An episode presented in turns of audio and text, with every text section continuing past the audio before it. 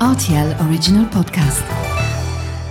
Salut, c'est Mathieu Lopez. Bienvenue pour votre journal du sport de ce lundi 8 mai 2023. En cyclisme déjà impressionnant sur le contre-la-montre inaugural, Evenepoel a couru ce dimanche avec le maillot rose de leader du Tour d'Italie. Le Belge a pu franchir la ligne d'arrivée sans souci alors qu'une grosse chute est intervenue derrière lui à 3 km 7 de l'arrivée.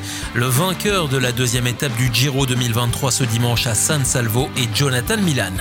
Chez les dames, la néerlandaise Van Vleuten a remporté dimanche son troisième tour d'Espagne d'affilée avec à peine 9 secondes d'avance sur Demi Vollering. C'est d'ailleurs sa compatriote qui a remporté la septième et dernière étape de cette Vuelta féminine. En tennis, Andy Murray ajoute une ligne de plus à son palmarès. L'Écossais a remporté le Challenger 175 d'Aix-en-Provence en battant le 17e joueur mondial Tommy Paul 2-6, 6-1, 6-2 en finale. C'est son premier trophée sur le circuit secondaire depuis 18 ans. Et puis en tennis de table, le Luxembourg a perdu contre la Suisse en demi-finale des éliminatoires pour la qualification au championnat d'Europe en Croatie. Victoire finale 3 à 2 en faveur des Helvètes.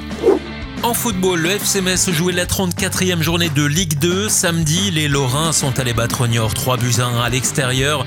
Georges Mikotadze a marqué à la 45e minute sur penalty, puis à la 83e, Youssef Maziz y est allé également de son petit but à la 51e. Certes, c'est un bon résultat pour Metz, mais depuis son match nul contre le Paris FC le week-end dernier, les Lorrains ont toujours 3 points de retard sur Bordeaux, deuxième au tableau.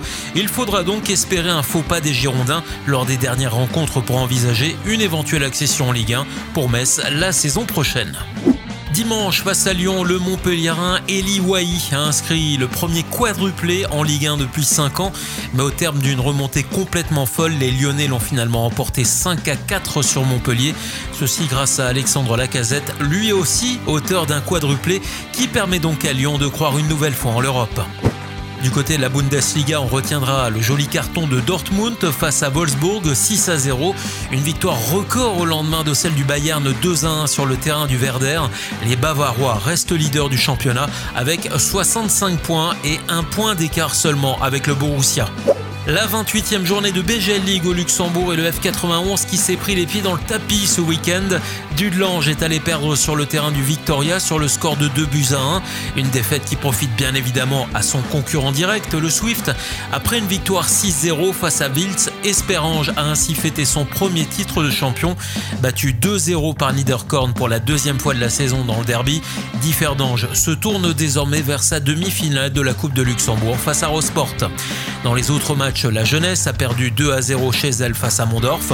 Karjeng fait de partout contre Monderkange. Ostert est battu chez elle 1 à 0 contre le Fola. De partout entre le Racing Union et Etseya. Enfin, Pétange a remporté son match à Strassen sur le score de 3 buts à 0. Voilà pour l'actu sportive du week-end. À lundi prochain pour votre journal du sport.